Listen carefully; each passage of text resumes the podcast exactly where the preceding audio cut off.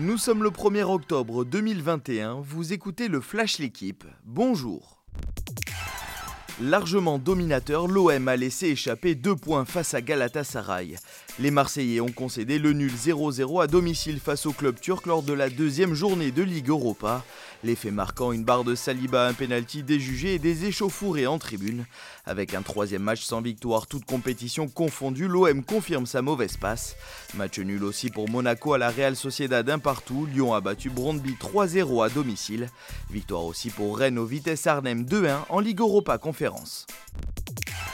Pas de grosses surprises dans la liste donnée hier par Didier Deschamps pour la phase finale de la Ligue des Nations.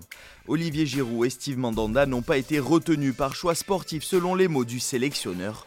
A noter les retours de Dayo, Upamecano, Benjamin Pavard et Kylian Mbappé forfait en septembre.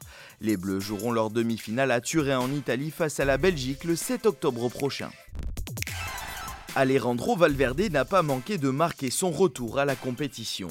Le coureur de la Movistar a regoûté à la victoire lors de la troisième étape du Tour de Sicile. Un mois après avoir quitté la Vuelta avec une clavicule fracturée, l'Espagnol a devancé au sprint Alessandro Covi. Seul bémol, le nouveau leader du général a chuté juste après la ligne d'arrivée.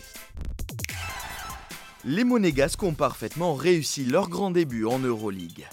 Pour le premier match de son histoire dans la compétition, la Roca a fait tomber à domicile le Panathinaikos 75-63.